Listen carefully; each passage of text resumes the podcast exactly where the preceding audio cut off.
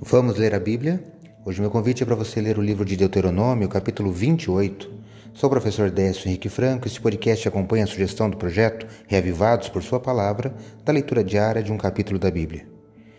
Neste capítulo, Moisés encerra seu terceiro discurso e ele apresenta uma lista de bênçãos decorrentes da obediência e uma lista maior ainda de maldições ou castigos decorrentes da desobediência.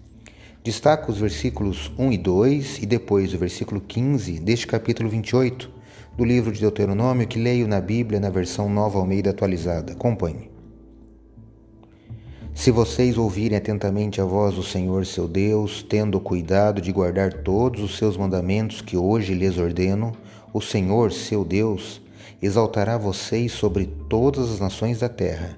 Se ouvirem a voz do Senhor seu Deus, sobre vocês virão e os alcançarão todas essas bênçãos. Aqui foi o versículo 1 e 2.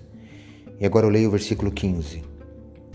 Porém, se não derem ouvidos à voz do Senhor seu Deus, deixando de cumprir todos os seus mandamentos e os seus estatutos que hoje lhes ordeno, então virão sobre vocês e os alcançarão todas estas maldições.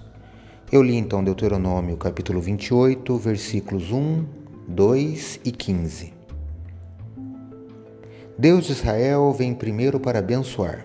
Em segundo lugar, há muito mais maldições, veja que do versículo 15 até o 68, eh, tem essa lista grande, do que bênçãos, que estavam então do versículo 1 ao 14.